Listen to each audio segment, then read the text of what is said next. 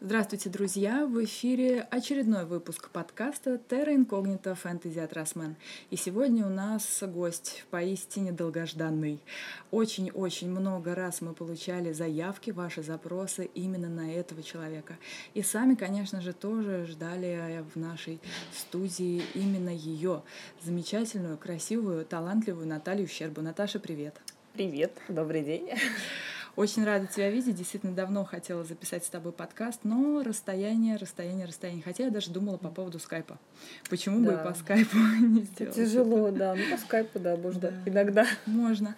Техническая часть, наверное, может быть, и страдала, но зато оперативность информации была бы такой прям это правильно. Серьезный. А сегодня у нас а, такой очень весомый повод. У нас вышли третьи лунастры. И вот ты приехала к нам в Москву для того, чтобы совершить ряд замечательных мероприятий в поддержку нашей новинки. Да. И в том числе встретиться с нашими читателями уже в это воскресенье. Подкаст, я надеюсь, мы оперативно выложим прямо сегодня, поэтому я называю все даты вот в самое ближайшее время. А уже в это воскресенье мы с тобой отправляемся в Читай город. Угу. В 15.00 состоится встреча с тобой и презентация третьих лунастров. Да, уже с нетерпением жду.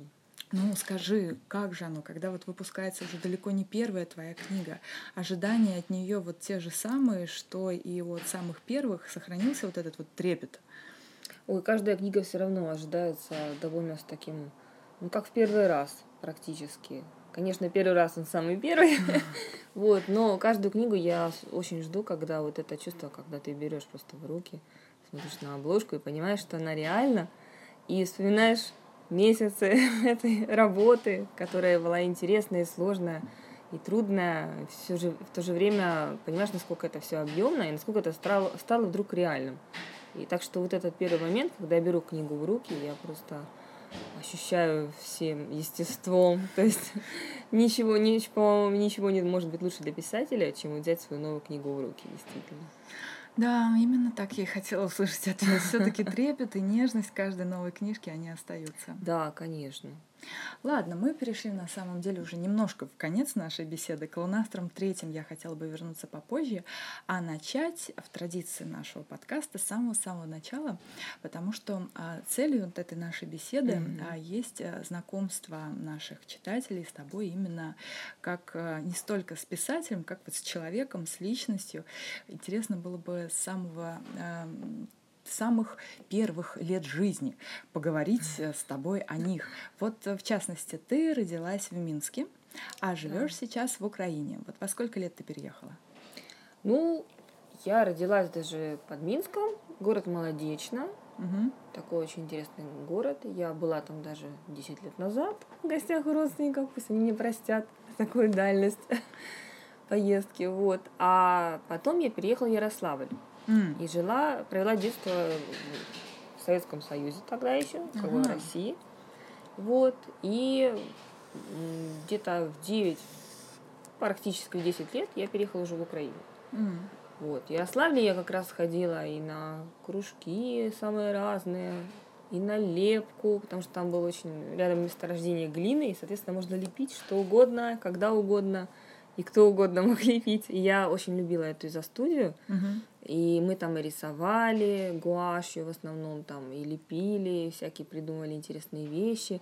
У нас была очень э, крас... такая хорошая очень э, преподавательница, которая нам устраивала еще путешествия. То есть мы могли вот на 5 километров пойти куда-нибудь, и она нам рассказывала о природе, там, как плести корзины, например, мы плели там в лугу. То есть э, очень я получила такое творческое детское образование. Мне кажется, что это вот дало мне такой толчок к познанию мира, то есть к творчеству. И это все Ярослав... Ярославль, Это в Ярославле, да. да. Mm-hmm.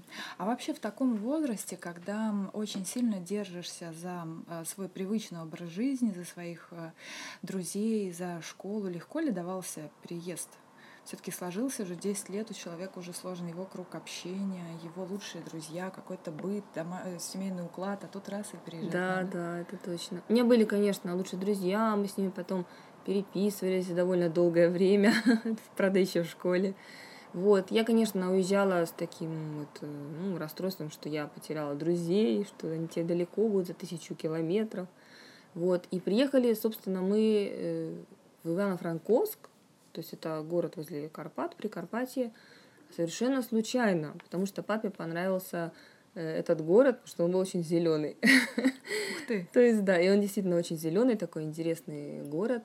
Там сейчас сколько? 350 тысяч жителей. Он такой европейского типа городок. То есть там, э, несмотря на то, что он как бы маленький, особенно по московским меркам, он вообще крошечный, но там очень интересная такая культура кофеин сложилась. То есть он такой маленький сказочный город.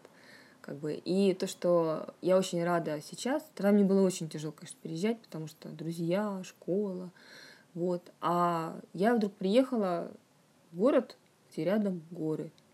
И мой первый поход школьный, то есть именно когда это в пятом классе было, на меня произвело большое впечатление, то есть сами горы произвели впечатление.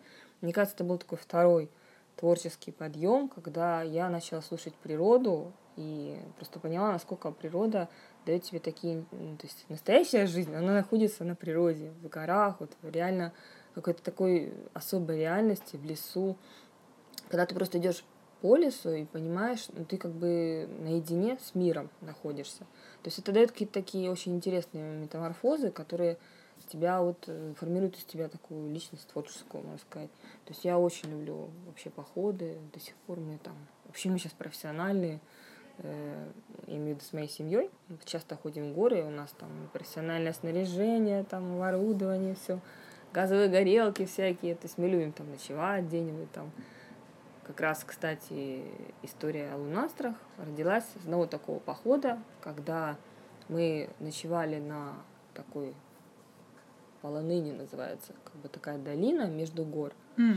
Вот, и перед, над тобой как бы раз, просто раскинулось небо, просто такие яркие, чер, э, такие как бы разноцветия, вот, действительно алмазное, просто небо в алмазах, когда на черном бархате вот эти алмазы, это просто, наверное, самое лучшее сравнение, когда ты просто протягиваешь руку и понимаешь, что ты сейчас сорвешь одну из них. Это настолько, я думаю, боже, какая же это магия, почему, почему о космосе нету волшебных историй, подумала я. Вот, и именно тогда вот зародилось такое вот это осознание какой-то двуликой, двуликой магии, именно тогда как раз не было Луны, я подумала, вот нет Луны, и звезды ярче светят, получается. Uh-huh, uh-huh. И потом начала замечать вот это как бы противостояние такое интересное. И так родилась вообще идея двуликого мира.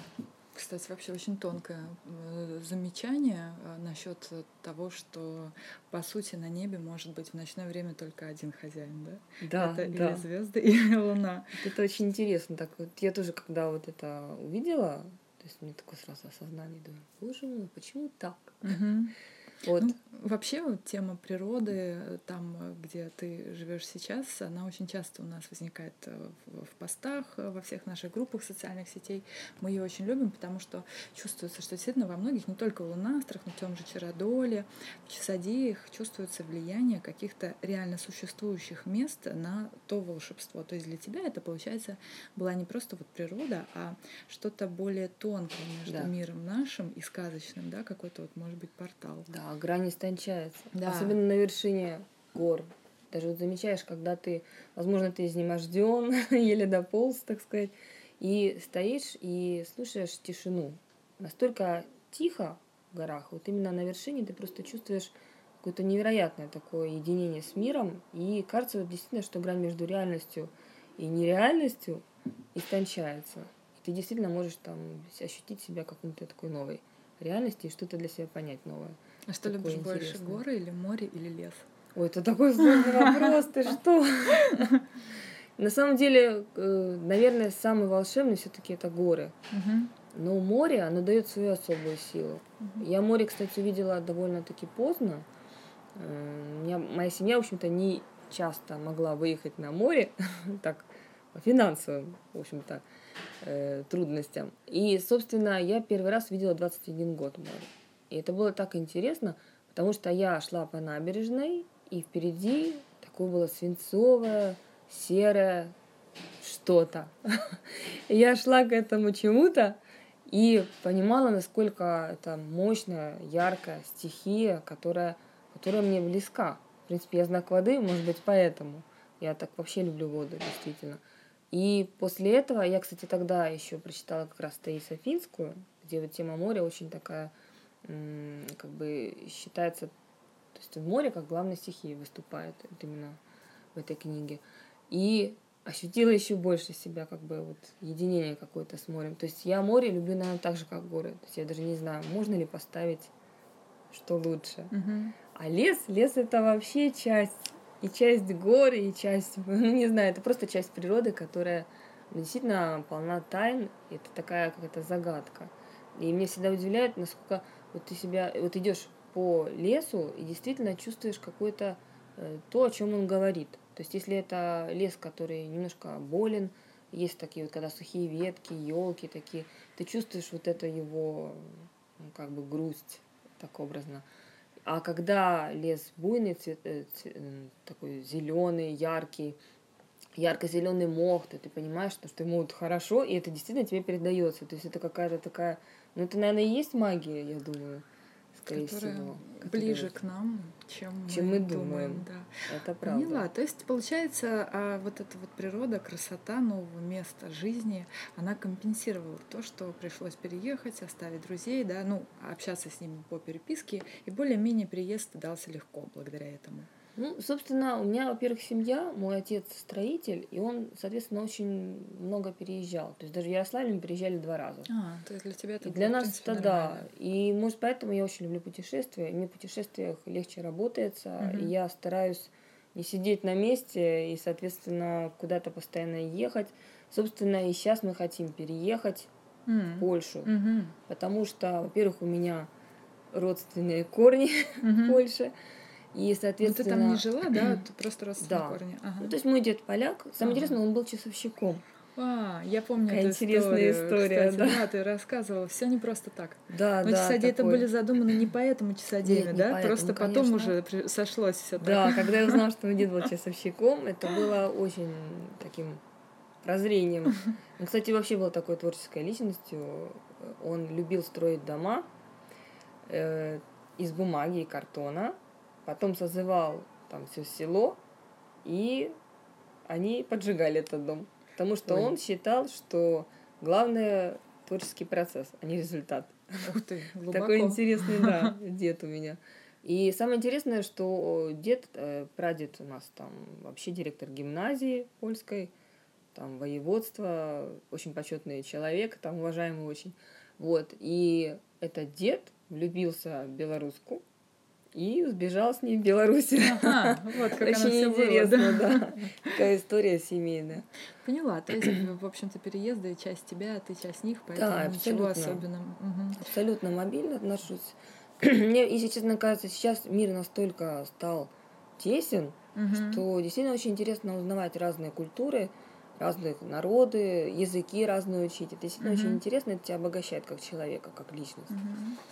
А расскажи, может быть, вспомнишь, может быть, это как раз связано с путешествием, а может быть и нет. Какое вообще у тебя первое детское воспоминание? Вот какой ты помнишь себя э, самое первое воспоминание? Тебя самой маленькой? Ну, довольно интересное воспоминание. Как раз э, я не скажу, что оно связано с путешествием, оно связано с конфетами. О, ну конечно, с чем еще? Да, собственно. Что мама дала мне в руки конфеты, по-моему, было на три годика. Я в детский садик, вот свою группу, несла эти конфеты и думала, боже, они так прекрасно пахли. Я помню только, что это были какие-то человечки нарисованные, то есть какие-то головы и треугольнички. И вот эта коробка, она так восхитительно пахла. Мне ее забрали и сказали, что будет после обеда конфетки раздавать. Я, наверное, так впечатлилась этим, что как вот они конфеты были, вот их уже нет. Собственно, Но потом хоть раздали. Раздали, раздали. Это я даже тоже помню. И, собственно, вот это такое яркое впечатление, действительно. Эмоционально окрашенное, Самое конечно. Первое, да. А каким вообще ребенком ты была? Может быть, понимаешь, что в три года, наверное, вряд ли себя помнить. Ну, вот, может быть, младшие и средние классы. Чем ты увлекалась? Была ли ты интровертом? интровертом или наоборот любила общество других детей? Какой ты была? Чем увлекалась? Я всегда была индивидуалистом, угу. таким прямо всегда свою имела точку зрения на все. Но у меня всегда было много друзей, потому что, не знаю, я люблю людей, люблю общаться, то есть и, собственно, и сейчас у меня очень много друзей из разных стран, то есть, э, соответственно, мне всегда интересно узнавать каких-то новых людей, какие-то интересные Есть, ну, конечно же, настоящих друзей мало. То есть, как всегда, как оно и заводится. Вот. А в детстве все, конечно, было проще. Я очень много рисовала, то есть мне всегда хотелось какой-то, я имела свое такое представление на мир. То есть, и, собственно, моя первая работа даже была, что я придумала мир русалочек. Интересно. Да, как такой это? подводный мир. И вообще хотела Первая стать... работа, а, писательская ты имеешь в виду? Нет, это была мультипликаторская работа. Ага, твоя первая работа была в сфере мультиков? Да, я хотела именно создать мультик, и вообще стремилась быть мультипликатором. Я знала, что я вырасту мультипликатором. Надо же. Да, так интересно. А во сколько это лет было? Ой, это было еще в первом классе. То есть первое, второе, третье, вот как раз еще в Ярославле. Это э, пришла идея стать мультипликатором или твоя первая работа была? И первая, первая работа. И первая работа в первом классе? Да, Ну конечно. ты даешь, а как? В первом классе я уже читала «Три мушкетера». Ух ты! Я всегда очень много читала, кстати, ага. благодаря папе. У нас была без, ну, просто бесподобная библиотека, особенно фантастики, угу. научной фантастики, сказок разных. То есть я и Бажова очень рано прочитала, уральские сказы. Вот. А, ну, Кир Булычев мне вообще зачитан, конечно, до дыр. То есть это вот э, первый писатель, который действительно, он дал толчок к тому, что да, я бы хотела стать писателем именно после того, как познакомилась с Киром Булычевым. Кир Булычев. Средняя да. школа, вероятно. Да, это уже угу. был класс, сейчас скажу, четвертый, пятый. Угу. Где-то уже так. А угу. первая работа была очень интересная, такие рисунки, подводный мир, как эти русалочки такие были интересные абсолютно фантастические. То есть это такое было... Они там и летали под водой. Ну, в общем, серьезная была работа. Немножко изменять реальность тебе, в принципе, всегда нравилось. Да, я, кстати, подглядывала за куклами. Мне казалось, что ночью они точно живут своей жизнью. Удалось когда-нибудь в чем-то их уличить? Нет, к сожалению, нет. Даже да, это, кстати, первое грустное расчарование детства. Ну, ты думала, то есть тебе не было страшно, ты думала, что они хорошие, вы так сейчас абсолютно. посидите, поболтаете, да, если они вдруг решат да, да, да. очнуться. Ну, у меня был еще старый радиоприемник, такой ламповый. Mm. такой он стоял в моей комнате как раз. И задняя стенка была полностью забрана. Не знаю почему, до сих пор это загадка. Куклы? Может быть, куклы, кстати. Куклы были под приемником. Ага, вот, пожалуйста, Ты понимаешь? Да, кстати. И мне, кстати, никогда не нравилось играть в куклы. Мне нравилось придумывать им комнаты, там, одежду, книги. То есть вот как-то всегда так mm. было. А так, что там, привет, пошли там, не знаю, поедим, то такого не было.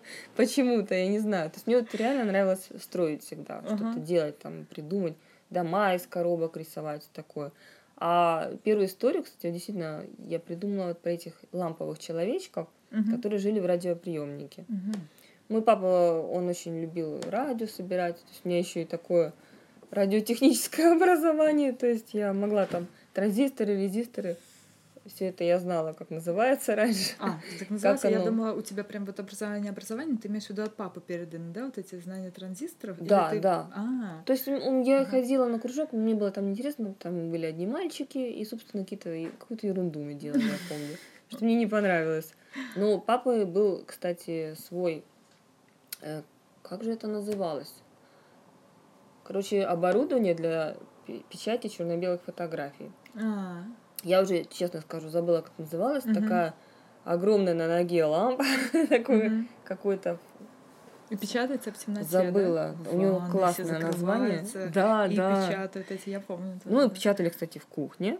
Но закрывали а. полностью покрывалом, гвоздями, прям забивали в окно mm. полностью. И там были проявители, mm-hmm. вот эти все. Я просто уже, конечно, не помню. Это было очень в большом mm-hmm. детстве. Mm-hmm. Далеком смысле. Да. Вот. И это было очень интересно. Я, кстати, у меня был первый фотоаппарат Агат-18 такой. Он делал 72 кадра. Вау. И я пришла раз в класс, всех сфотографировала одноклассников, все супер. А потом надела кучу маленьких фотографий, uh-huh. потому что бумагу надо было экономить. И принесла в класс, и, соответственно, у меня все выдрали, разобрали на части. И мне так было обидно. Думаю, боже, я же пришла только показать. А не дарить. Вот, да. Получается, ты увлекалась фотографией в очень, школьные да. годы. А еще что было? Вот Ой, э, обычно музыка очень часто э, делает досуг в это время жизни. На музыку не хватало времени абсолютно. Mm-hmm. То есть э, все было именно художественно. Mm-hmm. Я, конечно, пробовала какие-то бальные танцы, такой вот. Э, в пятом классе появился компьютер первый. Ну и все. Да, Прощай и, собственно, бальные танцы как раз, помню, были потеряны именно из-за того, что э, я подружилась э, с компьютерным клубом, ага. и они мне пускали бесплатно играть. Слушай, это какой Windows? Ой, я даже не знаю, был ли это Windows, А-а-а. ты а. знаешь. Это была первая игра, помню, алмазики собирать, такие рыть норки. Там А-а-а. падали камни. То есть одна из таких, даже до Марио. Это mm. была еще такая интересная mm-hmm. игра. И, собственно, компьютерный мир, да, он сразу увлекает. Так затягивает. Мне кажется, у тебя в детстве даже появился раньше компьютер, чем, э, в принципе, в то время он появлялся у всех. Потому что, мне кажется, там винда 95 она появлялась так в конце 90-х, что ли. Это был компьютерный клуб. Ну и что? У меня компьютер появился значительно позже дома. Ну, да, да, да, понятно, что свой персональный до этого еще идти, да, идти, да. да. А в принципе, вообще в зоне ближайшей я их да. ну, только по телеку видела тогда компьютер. Да, это было очень, как бы так, неожиданно. Во-первых, что появился компьютерный клуб, и, соответственно, угу. это же такой виртуальный мир. Довольно-таки очень интересно сейчас вспоминаешь, это был действительно такой взрыв просто. Ну ты тогда поняла, что за были. этим будущее? Или просто подумала, что это одна из игрушек, все эти компьютеры? Я так далеко тогда точно не думала. Тогда mm-hmm. еще были игровые автоматы. То есть такие вот, бросаешь, по-моему, 15 копеек или сколько, я уже не помню, честно скажу. И получаешь игру такую примитивную довольно-таки. Да, да, То да. есть это было очень, да. Но это было самое глубокое детство. А что еще вот помимо школы составляло твою жизнь? Сейчас я знаю, ты очень э, увлекаешься спортом, он занимает не последнее место в твоей жизни. А когда появился он? Вот именно э, занятия ушу, с мячом, вот это вот все серьезное и эффектное. В 13 лет появился. В 13? Да, потому что, во-первых, тогда было такое еще интересное увлечение всякими фильмами, там, про ниндзя, вот это все. То есть я до сих пор знаю, как пишется иероглиф ушу, или там какая, какое оружие входит в ниндзюцу искусство. То есть это довольно очень интересный, кстати, период моей жизни, который продлился 14 лет. Ого. То есть я ездила на соревнования, мы готовились. То есть даже, если честно, школа уже была на втором месте. Mm-hmm. Потому что спорт, он такой, что э, он всегда на первом месте должен быть, особенно когда ты занимаешься вот... Э, спортивной карьеры. Ну, как бы выступаешь на соревнованиях, потому что там каждый день 4 часа на тренировки уходит. Ну, и у нас была очень замечательная компания, которая, наверное, стала такой фоль... Э, не фольклорной, а фундаментальной, uh-huh. да, базой для моих книг, потому что я очень хорошо узнала подростков именно в спортивное время, особенно мальчиков, кстати. Ага. Потому что где бы их еще узнала, как не в спорте? Да, то есть именно как э, ну, в плане дружбы я имею в виду. Да, да, да. Вот, потому что это важный момент. Вот. И очень интересно, да. И мы дружили, у нас была такая очень замечательная как бы компания, и это было такое время. Орден дружбы. Да, да, у нас был орден дружбы со своими, кстати, предателями и так далее. Ага. То есть там и врагами. У нас все было очень серьезно. Мы играли всякие разные игры, я даже не знаю, сейчас стыдно признаться, слушай, бегали ночью, там у нас такие были квесты, там придевались ниндзя, то есть это было все очень серьезно. Вау. Не, ну да. конечно, а что еще делать с мечом ушу? Вот именно. И, кстати, у нас был замечательный тренер, и он устраивал такие э, выездные как раз э, большие игры, которые как раз вошла во вторые часодеи. Угу. Это, кстати, вот эти моменты, когда прятались кустах там вот с Мишей, когда он предложил шоколадку, это все из жизни. То есть это было именно из этой игры взято, когда у нас были такие по специальной технологии делались деревянные мечи, там очень серьезно все. Его прутья собирались, сушились, обматывались, ну, чтобы не, на, не, не наносить увечья, так а, сказать. Я думаю, рукоятки Такой. для мечей, может. Там все очень сложно. То есть ага. рукоятка отмечалась просто крышкой от банки. А-а-а. Вот. Но там был все, даже баланс учитывался. Так вообще интересно. И мы с ними бегали по лесу. Там команда на команду, форт, там свиток, который там надо добыть. Это все было очень там по очкам записывалось. Ну, то есть это было реально очень интересно. Ну, Плюс это, это в палатках. Да. Плюс мы там на две недели могли даже ездить и здорово было, конечно, замечательно такое время. Слушай, ну это так долго продлилось, ты говоришь, 15 лет, да? Не, ну такой яркий период, uh-huh. то есть когда именно соревнования, это же, в принципе, небольшой возраст, uh-huh. это получается где-то около шести лет. То uh-huh. есть там именно Это пришлось как раз от 16, нет, 15 до 22. Угу. Это так. Ну, ты думала связывать с этим свою жизнь вот, профессионально? Или для тебя это всегда было на уровне хобби? Не, думала, конечно, потому что в 18 лет ты думаешь всегда очень много вещей. Да, и это я тоже буду. И этим я тоже буду, да. То есть это сложно. А вот именно писателем, то, конечно, я в детстве думала, что это вообще невозможно, что это сильно такая профессия, которая, не знаю, она обожествлена. То есть э, могут только избранные. Почему-то было такое мнение. То есть я для себя, кстати, писала, и у меня была повесть довольно-таки жесткая, триллерная, про ниндзя. Ну, кстати, да. Ну, как бы возраст обязывал, да. И написано, кстати, на печатной машинке. Моей подружки а. была почему-то какая-то трофейная машинка, не знаю, раритетная такая. И мы на ней действительно там настучали. Без Каждый свои, да. ошибки. Там же вот как да, пишешь, да, так вот оно и да. должно быть. Вы Потом писали сначала на черновике? Нет, сразу что, это же неинтересно. Конечно. это было очень смешно на самом деле, конечно. А такие первые опыты я вот даже рассказывала в некоторых там интервью разных, что первая повесть была в шестом классе, про шестой Б о шестиклассниках, ну, то есть о одноклассниках и географичке инопланетянки. Mm. У нас была такая очень интересная географичка с такой длинной пшеничной косой, такая она была прям вся. Вот, мадам. И воробей, помню, постучал в окно, и вот с этого родился сюжет. Я mm. представила, что это воробей, который шлет свои какие-то там шпионские послания, это географичка, это агент этих инопланетян, там, то есть это было так очень интересно. Я думаю, сейчас многие слушатели узнали своих географичек. Да, Теперь да. будут внимательно следить за воробьями. Точно, и за географичками. И за географичками, в первую очередь. Нет, реально было очень смешно. Кстати, повесть пользовалась бешеным успехом. Она, конечно, была не окончена, но одноклассники были в восторге, требовали проды. Географичка не узнала? Нет, я так и побоялась ей сказать, даже впоследствии, когда я видела как-то неудобно, честно говоря. Ну, а теперь что... тоже можно сказать, вдохновила писателя да, когда-то, да. когда пробудила, можно сказать, писательские да, чувства. Да. Очень, конечно, смешно. Да. Но... И были такие всякие опыты, конечно, но они в основном были не закончены. Ну то да, есть... если школа, то это так просто для себя, наверное. Да, Интересно да. попробовать что-то создать Правда. на бумаге. Да. Плюс э, так вышло, что я очень хорошо придумывала орнаменты, я очень люблю графические именно изображения. И, соответственно, мне захотелось как-то пойти в дизайн mm. одежды. Причем э, я после работала и в вечерние платья. Это я сначала закончила Киевский, сейчас это Киевская академия легкой промышленности Украины так называется. Mm-hmm. Вот. И я там была, э, ну, то есть моя профессия, она как бы предполагает, это инженер-конструктор. То есть там выкройки, такой вот именно технический такой вариант.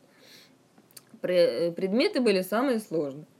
То есть это был и сопромат, который я до сих пор не понимаю, как я сдал. Я вот сколько слушаю в твоих Сопротивление интервью. материалов. Это так, расстановка сил. это настолько даже сложно объяснить, в принципе. Потому что вот если представить высшую математику, что uh-huh. это довольно сложный предмет, uh-huh. в нем можно разобраться. А в сопротивлении материалов разобраться довольно сложно, особенно человеку, который, э, в общем-то, готовится перед сессией, да. А это что-то из области физики? Это полностью, это как бы, как рассказать, эм, это все вместе. Uh-huh. То есть это все вместе, плюс это все-таки механика. А, uh-huh. И это настолько сложно, ну, я бы сказала, что я до сих пор не знаю, как я его сдала, честно скажу. То есть я, конечно, что-то выучила, что-то подшушала и получила троечку. Вот. А любимым моим предметом было инженерное проектирование. Вот проекции мне очень хорошо удавались всегда. То есть там именно надо было делать такие пространственные, многомерные проекции. Это пожалуйста. То есть там тоже были формулы, но это было легче. С Я вообще люблю математику. А, с этим было связано твое второе образование, которое вот э, техническое. Да, да, да. Вот да. как раз ты хотела. И после этого я стала дизайнером как раз. А, а дизайне я все перепробовала. Я шила э, костюмы для сцены, для воздушных акробатов даже. Есть такое. А чем существенно отличаются костюмы? Ну, костюм для вот э, во-первых, он из блесток обязательно. То есть а, там да. такие очень яркие блестки должны были быть. Плюс такой интересный очень коллектив попался. и они такие хотели э, такие очень необычные вещи. То есть она такая воздушная, э, то есть штаны, допустим, там узкие идут, а верхняя часть, она такая воздушная, разлетается, там мы солнце вышивали этими блестками. То есть, это ну, для мы, тех, это кто я ему помощница. парит под куполом? Да. Ух ты. Это было очень интересно, да. Он, кстати, сейчас, он работал, кстати, в Дюсалей потом, Ага, что самое интересное. ага. А сейчас работает в каком-то канадском цирке, Мгм. насколько я знаю. Вот это именно мой друг из этого коллектива. Мгм. Вот. А так мы шили очень много. Очень я любила шить как раз э, всякие выпускные платья, потому что там можно было разгуляться. Мгм. И мамы, в общем-то, хотя бы платили за эту вышивку и так далее, потому что все хотят э, тонкую ручную работу, а платить никто не хочет, как всегда. Ну, ты же для души это делаешь. Да, да. Я это делаю для души, конечно, но надо есть на что-то. То есть вот это было очень сложно. И мы до последнего просто э, ну, то есть жертвовали гонораром, так сказать, и чтобы сделать так, как мы хотим. То есть это очень много времени шло на это все. И представить действительно очень здорово.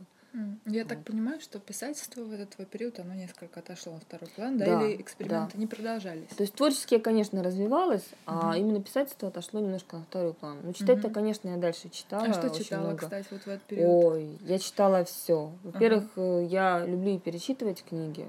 То есть э, те мои настольные книги, такие как там Мастер Маргарита, Таиса Финская, Кир Булычев в начале там. Мгм. Я знаю прям наизусть цитатами Кира Булычева. Вот. То есть я, конечно, и перечитывала довольно часто. То есть интересно, когда ты перечитываешь книгу, то есть в другом возрасте она понимает совершенно по-другому. Конечно. Это очень интересно. Вот как раз на таких больших, ну, великих книгах оно особенно чувствуется, как ты взрослеешь, как ты меняешься, как меняется твое мировоззрение. То есть довольно так интересно. А писательство пришла... Был такой поворотный момент. Мгм. Я тоже еще пока никому не сказала и боюсь, ну не то, что боюсь, он очень личный просто. Эксклюзив для подкаста. Ой, не знаю, не знаю. Ну, пожалуйста, давай. Это, ой, ну ладно, я скажу. Это была песня. А, Вот. И такой интересный клип, который вдруг вот что-то как щелкнуло.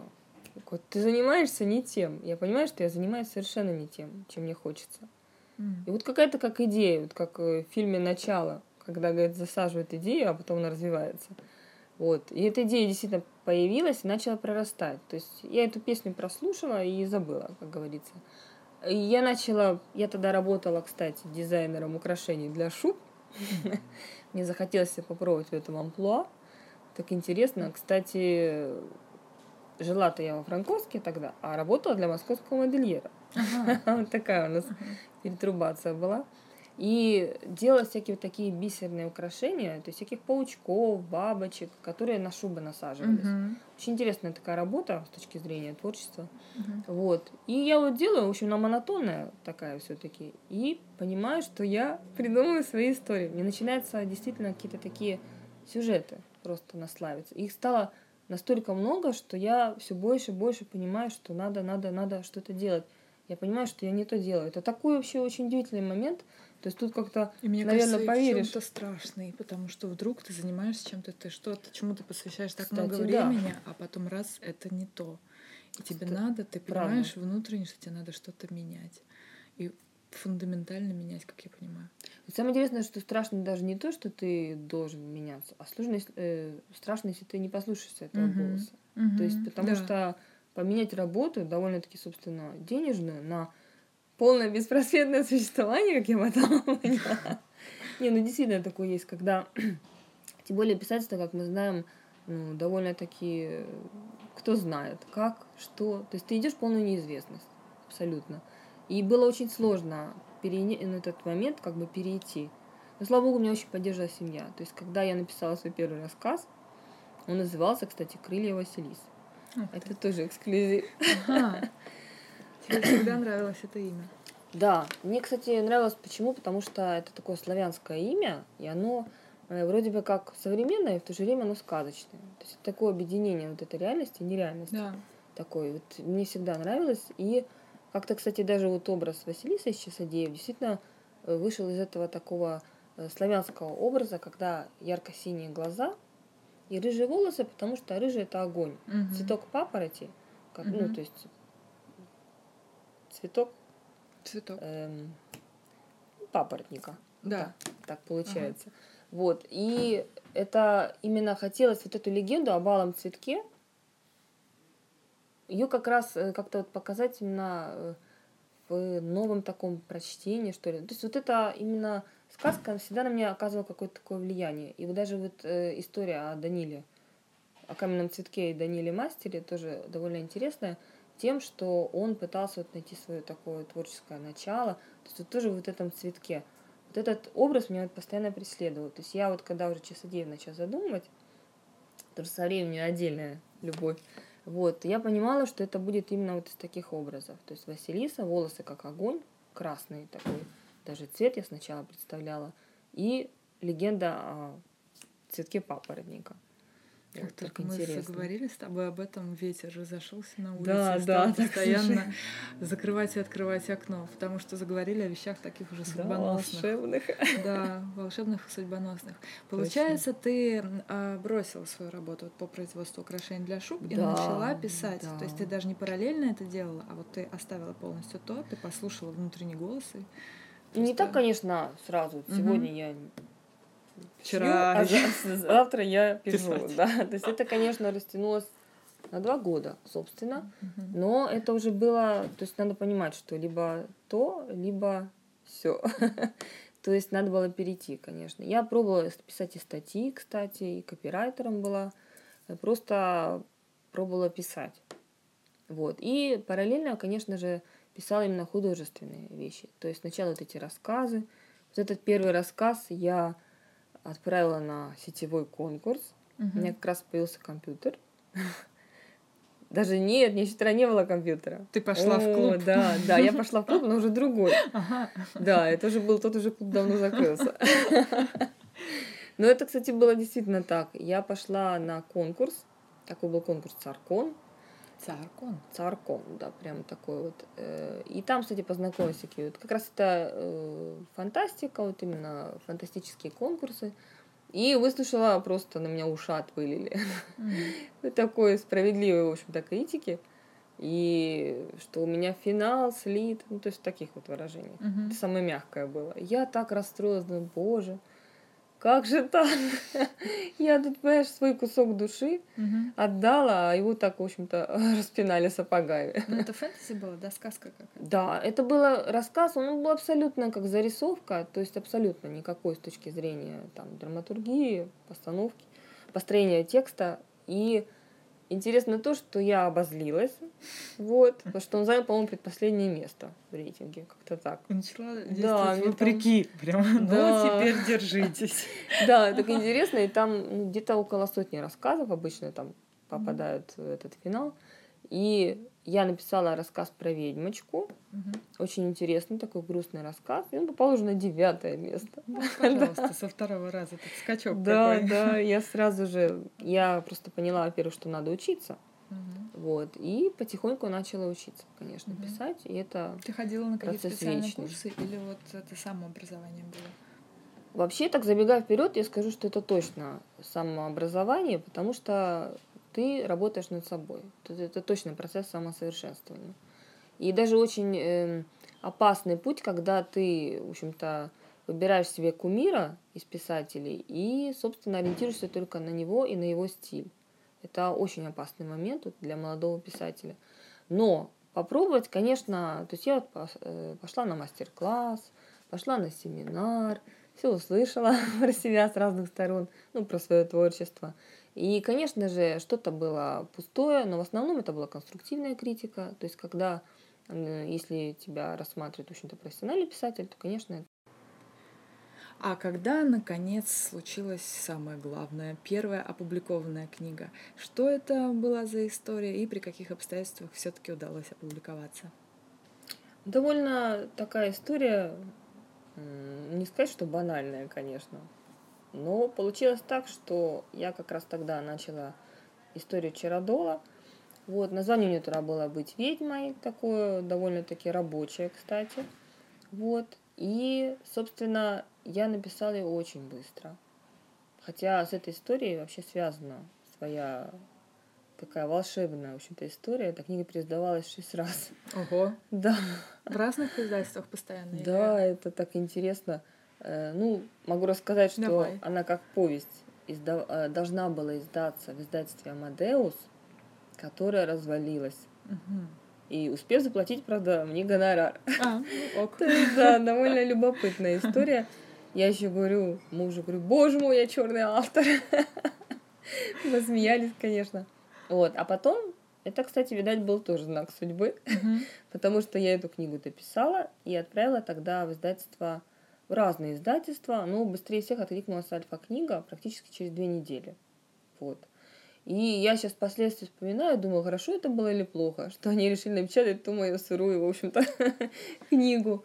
Но, собственно, довольно такой интересный вопрос, потому что если ты пишешь 10 лет себе в стол, то это плохо, потому что ты варишь в собственном соку. А когда ты, в общем, пускаешь свое детище в свет, потому что без первой книги не будет, в общем-то, и двадцатой. Да. И, соответственно, все равно этот опыт должен быть. Угу. Вот. И она вышла в свет, и так очень интересно. Э, я получила и порцию критики, и просто была поражена тем. Я понимала тогда уже, что эта критика оправдана, потому что действительно книга была сырая. Вот. Но я так обрадовалась, думаю, раз не печатает, боже, как здорово. То есть я себя повела абсолютно как молодой автор, просто обрадовалась. Вот и все. Там же не три книги сразу выпустили, а Нет, одну. Одну. Потом я потихонечку писала вторую, и я, кстати, тогда уже задумалась о двуликом мире. Ну, тоже она была в таком очень сыром-то виде, и тоже там долго я, в общем, писала. То есть я сосредоточилась на ну, вообще-то я тогда уже писала часодею. Ага. Вот почему это все так и было, собственно. Ага. Потому что, возвращаясь к часодеям, то я их задумала еще в 2004 году. Сейчас помню, как сейчас помню. Угу. Вот. И это еще у меня тогда даже не было компьютера, и поэтому у меня целая куча блокнотов, которые, в общем-то, сейчас читаю и думаю, боже мой, что там только не было, чего там только нет. Вот. Но это интересно довольно-таки, и там очень много как раз информация, которая не вошла в книгу, и я до сих пор себе вот делаю пометочки по часодеям. То есть у меня такой есть тайный часодейный блокнот. Mm. Вот, который я, в общем-то, дальше продолжаю развивать этот мир. Uh-huh.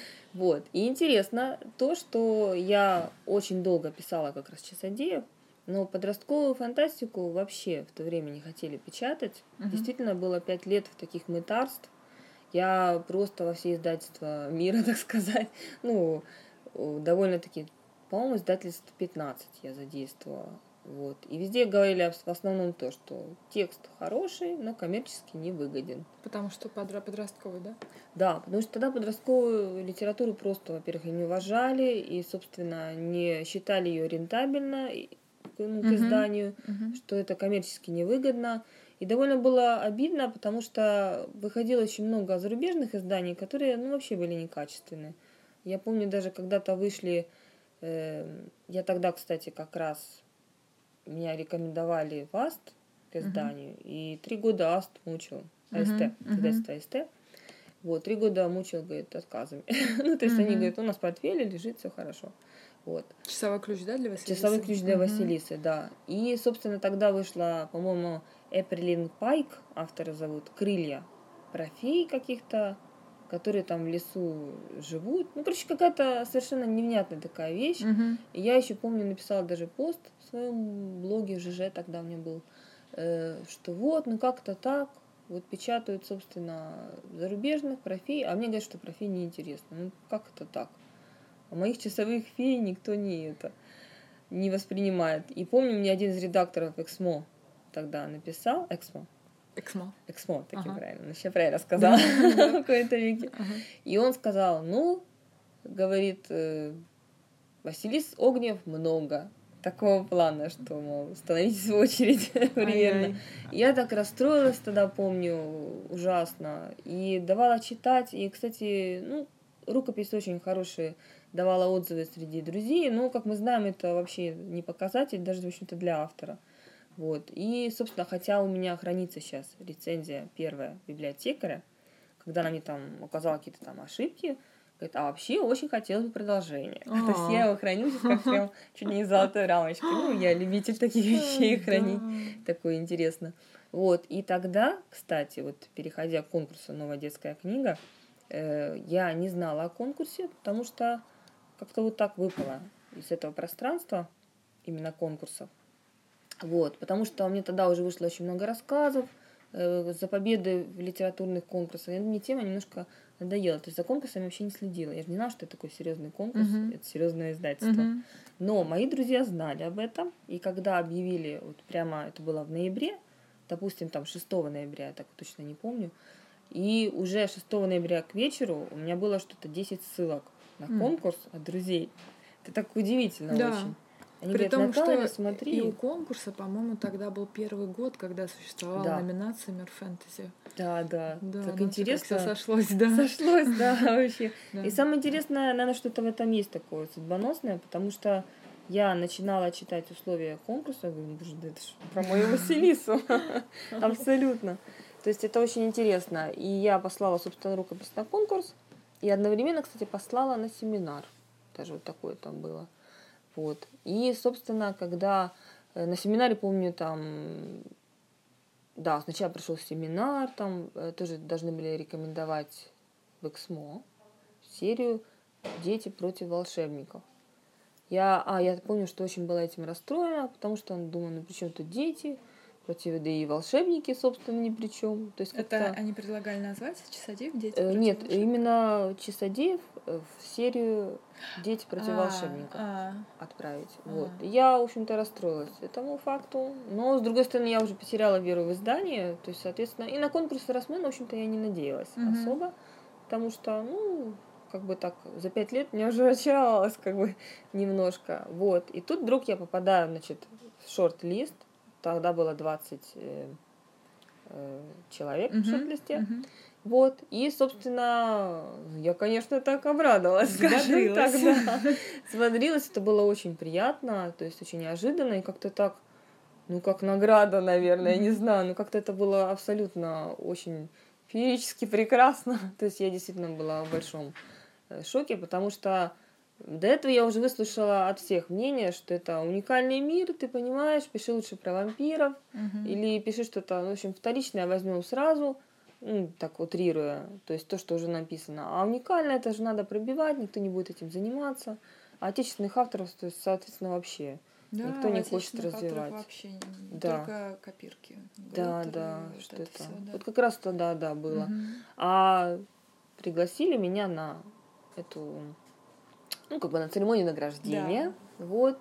я так немножко догадалась, что, скорее всего, что будет э, к изданию готовиться, потому что э, редактор, в общем-то, издательства намекал, там, что на договор, да, собственно. И когда я приехала, то не знала ничего абсолютно. Угу. Я помню так еще, что вот сидит издательство Росмен, там угу.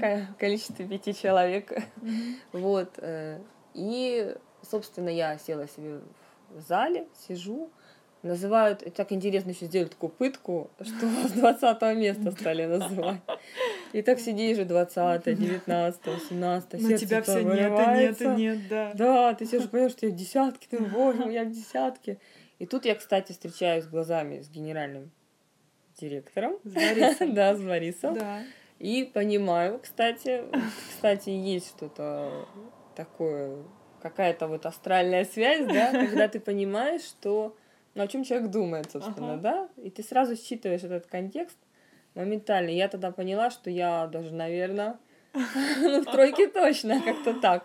В общем, это был такой многообещающий взгляд. Надо же. Такой с прищуром ага. издательским. И, собственно, когда м, третье место назвали, я тогда уже вообще уверилась, но еще так 95%. Угу. И второе место называют, вот когда я понимаю, что я вообще на первом, то это очень такое. Вот это, как описывают в книгах и фильмах, когда ты поднимаешь на ватных ногах, идешь к этой сцене, ты должен что-то сказать. И у меня, кстати, есть фотография как раз этого момента, когда я, в общем-то, вроде бы, а, с этой наградой, с цветами, и Борис рядом, собственно. И я понимаю, что у меня такое лицо, как будто я, ну, такое странное у меня лицо. Это есть фотография, кстати, в архиве издательства. Да, да, да, тоже Я понимаю, да, что я в таком еще оглушена, так сказать. Мой бог, я даже просто Эмоциями. Это, это было реально очень. Помнишь до сих пор? Ну, я хорошо это помню, потому что сейчас-то я понимаю, что это был такой судьбоносный момент, действительно. Я тогда просто уже ничего не слышала, ничего не понимала. Думаю, боже, у меня была такая одна мысль, Часадеев и сдадут. Все. И что было дальше? То есть что это было, было здорово. церемонии? Сразу же поехали в офис, подписали? Не, мы сначала там поговорили. Угу. Мне тогда вручили ноутбук, кстати, а, да. Тогда же ноутбуки вручались не как премии, не премии, как сейчас, да? Да, да. То есть, даже немножко жалко, ага. конечно. Я бы, может, хотела и статуэтку. Да, да, да. да потому что это всегда здорово, когда такой как бы есть символ именно премии. Это действительно момент такой. Я думаю, сейчас для тех, кто побеждает, ну, то есть для призеров НДК, очень здорово иметь такую статуэтку, потому Памятная, что это как символ да, твоего какого-то вот успеха. Ну, то есть угу. это здорово, действительно. Угу. И как памятка, действительно, угу. памятная вещь. И, собственно, да, потом уже потихоньку начали там и договор подписывали, потом э, придумывали, кстати, название вместе, как раз, э, то есть как будет лучше. То есть часовой ключ для Василисы показалось нам длинно. Угу. Интересно очень была, кстати, работа над концепцией обложки. То есть э, тогда как раз познакомилась с Олей Закис. Это же была первая обложка вообще да. в таком стиле, не то что в издательстве, и даже не то, да, что в России, правда. но во всем мире. Такого нет до сих пор. Вот сейчас же выходит часодеи да, на зарубежный рынок с этими же обложками, потому что никто, по-моему, круче фэнтези еще никогда не оформлял. И, кстати, это довольно интересный момент, потому что как раз зарубежные вот предложения, которые поступают, они моментально э, сразу же хотят обложку. Угу. То есть это именно не то, что вот очень многие там готовы придумаем сами, но я слышала просто такие истории, что свои обложки делают. А тут сразу вообще нету даже мы подумаем, может быть, возьмем вашу обложку, такого даже не было. Да, да. То есть это сразу было такое восхищение именно концепцией издания, то есть это действительно очень большой выигрышный. И она Плюс. здесь, в Росмене, тоже очень долго э, разрабатывалась. Я тогда еще в Росмене не работала, как раз я пришла на второй книге «На часовом сердце». А вот это вот весь э, период начала, он был без меня, но коллеги мне рассказывали, как долго действительно какие-то десятки совещаний проводились, да, да. отсматривались сотни эскизов, и пока наконец-то не был нащупан вот этот самый стиль. Там показывала Оля сначала там песочные часы, да, там да, разные, там, да. Как, а тут вот именно концепция стимпанка, она как раз очень удачная, потому что я как раз переживала, э, потому что мне хотелось, чтобы читали и девочки, и мальчики книгу. Mm-hmm. И, собственно, в книге-то два главных героя. Mm-hmm. Так очень интересно, потому что я сразу понимала, что Фэш это очень выигрышный персонаж, и что он может затмить, собственно, саму Василису. Mm-hmm. Вот, и поэтому я Фэша в первой книге как бы вывела немножечко так, чуть-чуть. То есть он у нас выходит во второй книге. Mm-hmm. То есть, и я не хотела сразу, если два герои в начале, то значит сразу понятно, что они там в начале будут оба там я просто думаю, сейчас будет спойлер, или не надо.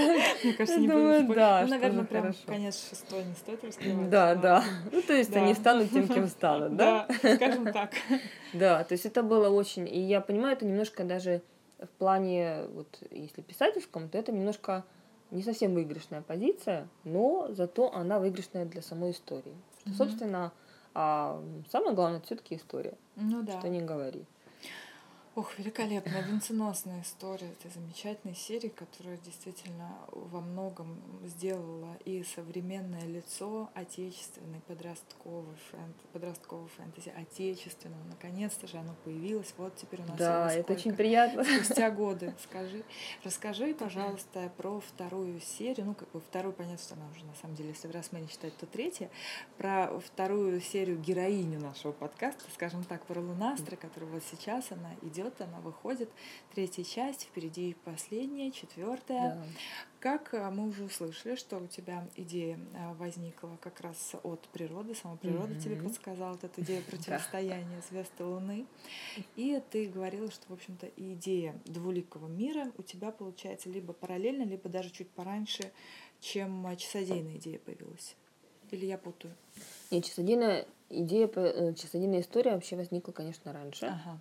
В принципе, даже само А, детство. это чародольная да. раньше, да? Да. Потом часодейная, а потом двуликий мир. Да, потому mm-hmm. что уже она как бы возникла из наблюдения как раз вот в походах за звездным небом, Плюс я всегда была неравнодушна к космосу. Угу. И, соответственно, мне очень хотелось написать именно почему только научная фантастика. То есть это немножко неправильно, да, думала я. Да, то есть даже, в принципе, Звездные войны, да, самый такой вот, если брать ну, по массовости, да, бестселлер, он все-таки немножко сказка. Угу. То есть там научная фантастика, ну, заявлено, конечно, как, но, собственно, это все-таки волшебная история. Ну и, собственно, наверное, больше ну, не скажешь, что так есть вот из таких. И, соответственно, этого мало. Uh-huh. То есть мне всегда хотелось написать именно космическую такую волшебную историю. Uh-huh. Вот. Плюс включить именно это через подростковый мир. Именно мне казалось как раз, что вот тут идеально подходит мир спорта, то есть мир ну, условного очень паркура, то есть мир свободы движения. Ага. То есть тот внутренний да. мир, когда подростки себя ощущают немножко замкнутыми и чужими в этом мире взрослых, как они вот именно раскрепощаются через такую показать вот именно подростковую свободу передвижения. То есть mm-hmm. то, что они, в общем-то, пытаются во всех этих культурах э, как бы проявить, мне очень хотелось принести этот дух в книгу угу. как раз. Вот, потому что там бег по крышам, да, у меня да, там да. бег через препятствия. То прыжки есть такие. как раз, прыжки как полет. Да, как раз в третьей книге, кстати, довольно очень интересные крыши появляются как раз. Да, да, Например, да. танцующий дом в Праге, угу. который состоит, как известно некоторым, некоторым неизвестно, но он состоит из двух крыш. Угу. Вот. И очень интересных по конструкции. То есть там вот происходит одна из таких интересных сцен как раз. Угу. Одна из главных сцен. Вот третьей раз, книги. Да, заговорили о э, реальных прототипах мест, которые потом ты выбрала для описания в своих книгах, ну, вероятно, изменив их все-таки. Известно, угу. что лунастры, вот, в отличие от часодеев, да, они писались по большей части в путешествиях. Да, Ты открыла да, для себя этот новый формат, как классно писать в дороге, да. насколько насыщаешься вдохновениями, эмоциями, новыми впечатлениями от новых мест. Ну да. и все-таки а, можно ли тогда предположить, что в лунастрах мира э, реального, отсылок к миру реальному больше, чем, например, вот в тех же часодеях? Да, конечно. Конечно. То есть это даже такой реальный наш мир – которые, собственно, переходят в вот этот двуликий мир. То есть они взаимосвязаны. Ну, да, это да, я же читаю. Да, ну, как городское что... фэнтези, да, так да, если да. грубо очень. Я хотела в первую очередь сказать, насколько здесь больше именно тебя а, впечатляло то, что тебя окружает. Понятно, да, что там а, в других книгах тоже все могло взяться из реально существующих мест, да, но оно могло угу. быть тебя а, не окружать прямо в данную секунду, а угу. в принципе составлять твой, так сказать, а, багаж впечатлений. Угу. А здесь вот непосредственно ты, например, отправляешься в дорогу, да, в путешествие, и в этот момент пишешь вторую часть, и вот ты там увидела там башню какую-нибудь или там Болонию, и сразу же ее вписала. Вот было угу. такое? Да, да. Вот прям Это... вот такое. Ну, как раз «Лунастрий» такая интересная книга, она mm сама по себе как раз такой формат движения, mm то есть передвижение, формат путешествия через города, то есть по разным городам. Мне хотелось как раз вот этот дух э, как бы уловить и передать книге. mm Поэтому я специально даже намеренно старалась какие-то интересные места посетить, собственно, и наполниться вот этим духом. mm Таким. Это как раз вот э, дало очень большое впечатление Например, собор в Барселоне, это Саграда де Фамилия, и крыша кафедрального собора, тоже в Барселоне, как раз по, по тому настроению, там просто очень интересно так сделана крыша, э, куча маленьких лесенок и дорожек. Угу. И ты вот просто ходишь и смотришь на этот мир, условно барселонский, да, и настолько передает ощущение вот этого города э, снизу, вот когда ты наверху, на крыше, как бы такое чувство одиночества, и как оно соотносится с городом. То есть то, что вот как раз очень ложится в концепцию героев. То есть вот это первое такое, то, что хочется уловить именно в ощущениях. Мне вообще очень нравится, когда ты передаешь э, ощущения, которые ты собираешь посредством всяких путешествий, раздумий, анализа чего-нибудь. То есть вот когда ты отдаешь этому энергию, то есть она, книга наполняется этой энергией, и, соответственно, ну, как бы отдача потом больше. То есть mm-hmm. отдача читателям. То есть читатели чувствуют эту энергию и чувствуют эту правду. Mm-hmm. Просто-напросто. Ну да, есть... и она такая прям пульсирующая получается. Да. Вот ты вписываешь в нее ровно то, что происходит вот у тебя в душе, и то, что видит да. глаз, фиксирует сейчас. Это здорово. Что касается персонажа, здесь у тебя ты не раз подчеркивала, что у тебя здесь три главных героя. Да, да. Не только Селестина, не надо делать только одну девочку, да, три главных героя. И они все на сцене-то, в общем-то, появились в самой первой книге, как да. три главных. Здесь да. не было уже таких же опасений, как с Часодеями. А, увести немножко в тень Фэша на первой книге, как раз, чтобы он не перебивал э, все власти Василисы. Да, тут э, довольно интересная ситуация, потому что есть Селестина, да, и есть два э, типа парней, так скажем. Один такой хороший, который идет правильным путем, то есть это, можно сказать, классический герой, герой, который прокачивается в результате путешествия, то есть в результате, то есть он к концу книги приходит совершенно другим. Mm-hmm. То есть это, в принципе, все поним, мы все понимаем. А это Тим. А Алекс, он классический харизма, э, харизматический, э, харизматичный герой тем, что он, в общем-то, отрицательный герой. Вот. Это довольно интересный, привело меня к интересному наблюдению, что девочкам я, конечно, знала, что нравится отрицательный герой, но не знала, что настолько. Да? То есть, несмотря на то, что Алекс очень нетипичный человек, то есть, э, который делает очень плохие вещи, так скажем, и морально очень... Сомнителен. да, сомнителен, да. Но девочкам он очень нравится. Ну, девочек всегда есть такое, как бы, женское, а может быть, он перевоспитается, да, да, да. когда ну, полюбит. Кто-то там. однажды его обидел очень сильно. Да, да, а может быть, он просто вот не знал еще. Вот. А Тим нравится именно ребятам. Причем так интересно, то есть девочки, ах, Алекс, там он, да, перевоспитается, он просто сейчас, он просто вот такой, вот он просто заблудился там. То есть есть такой вот, э, не знаю, с чем это связано, но вот. Вот. А мальчики сразу говорят, Алекс сволочь. И все. Он, короче, плохой герой. Потому что в жизни каждого парня был такой Алекс. Да. да. Это, кстати, я очень довольно часто наблюдала, то есть и тоже в подростковом возрасте в первую очередь когда подростки, когда в спорте это очень ярко видно. То есть кто доминирует, благодаря чему доминирует, каким качеством и кто как стремится к победе. Вот это, кстати, результат, кто как вот шел к победе к соревнованиям, мне очень дало очень большое понимание э, психологизма, в первую очередь как раз мужского психологизма. Угу. Вот это желание быть лидером, и просто каждый, каждый мальчик хочет быть лидером, но выбирает для этого э, свою дорогу. Угу. То есть девочке самое интересное, не важно быть лидером. Это не значит, что она на втором месте. То есть угу. э, сейчас мы тут немножко феминистическую сделаем, да, ремарку. Вот, а, но все-таки не важно нам. Нам важно, наверное, все-таки даже больше процесс, да, больше как. И даже мы немножко такие более мягкие в этом плане. А мальчики, они и воспитываются так, собственно, им очень важно быть лидером. Угу. То есть вот это для них прям качество такое. Вот. Ну, говорю, что вот, и мне потому было очень интересно разобраться в этих характерах. И я люблю вот, когда я ставлю задачу вот перед собой, так как бы, ну, вообще перед историей, перед mm-hmm. книгой. И когда книга начинает сама говорить, так сказать, со мной.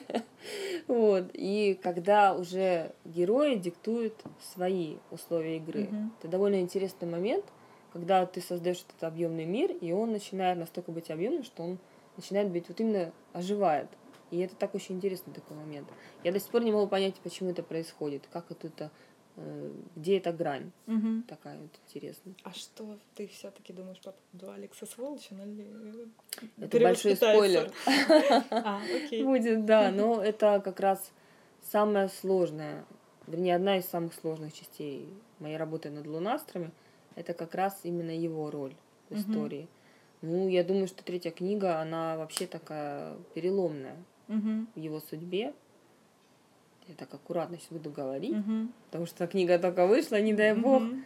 Как говорит моя дочь, самое страшное преступление это спойлер. О, да. Да, и, собственно, вот э, в третьей книге как раз очень интересно, как герои меняются. Тим тоже абсолютно меняется, и Селестина э, находится на таком раздоровье. То есть у каждого свой шаг в пустоту. Да, но ведь у них еще и появились новые роли, которые они хотят или не хотят, того должны исполнять. Да. Что-то, что предначертано. И это тоже может влиять отчасти. Да, и очень много зависит как раз от выбора, который они да, сделают. Да, да, да. И вот, кстати, ты очень интересную вещь говорила здесь, когда мы встречались с нашими коллегами, что третья часть тебе давалась сложнее по написанию, потому что ты еще не до конца понимала, чем же эта история закончится. И вот сейчас вдруг угу. у тебя а, там после определенного какого-то события, сейчас подробнее расскажешь, а, все встало на свои места, и ты поняла, чем закончится четвертая книга. И в связи да. с этим ты думаешь, что а, так получается, что эм, э, скелет четвертой книги, что ли, он уже у тебя есть, да? Да, да, да. И совершенно точно ничего да. не поменяется. Вот все так, как оно сейчас идет, это идеальное э, окончание сюжета. 90 процентов. Ага. 10 всегда есть на да.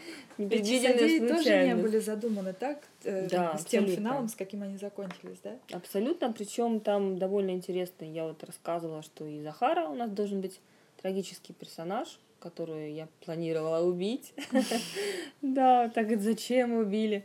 Говорит, это не я, это Елена Мартинова сделала. То есть вот такое, да, приходится оправдываться. И, собственно, почему должна была быть? То есть вот с писательской точки зрения, это судьба Флэша, которую он избежал. То есть поэтому она должна была кончить нехорошо, вот так это назовем. Да, но она оказалась настолько сильным персонажем, который просто сопротивлялся из последних сил. То есть я действительно ставила в такие ситуации, что вот, и она все равно находила решение. То есть для меня это стало таким неожиданным открытием. Угу. Потому что когда ты придумаешь историю, ты всегда представляешь себя на месте героя. Угу. То есть как он поступил бы с, с точки зрения, с его точки зрения, с его точки логики, с его точки зрения мировосприятия, абсолютно, ты полностью меняешься. Это довольно-таки сложно, потому что ты держишь все эти образы в голове. Но в то же время ты обязан это делать, потому что ну, иначе просто не получится история. Mm-hmm. Вот. И Захара всегда находила выход. Всегда. Так интересный очень персонаж, такая сестра Флэша, да, неуловимая и решительная. Вот. И, собственно, поэтому мы ее помиловали.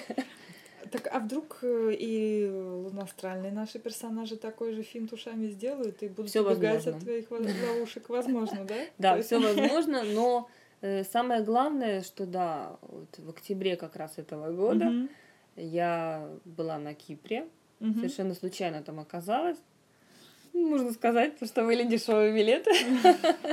Да, я очень устала от этого как раз раздумывания, мне так хотелось, ну просто затык, творческий кризис и все. Еще говорит, как вы боретесь с творческими кризисами? Да никак. Плачу. Да.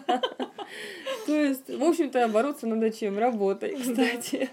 Вот. И, собственно, я поехала, и там еще совершенно случайно, вообще абсолютно удивительно, встретила Олю Закис. Мы еще провели мозговой штурм по обложке. Там, То есть мы с ней так как раз это был приятный мозговой штурм, потому что он как раз, возможно, и навел на какую-то мысль. Угу. То есть, и, соответственно, именно на Кипре, когда я писала ночью, в основном там сидя на таком балконе, там интересно, что там межсезон, соответственно, межсезонье, соответственно, пусто, тихо, и как бы вот так можно себе позволить mm-hmm. сидеть на балконе и э, писать, просто mm-hmm. смотря на небо.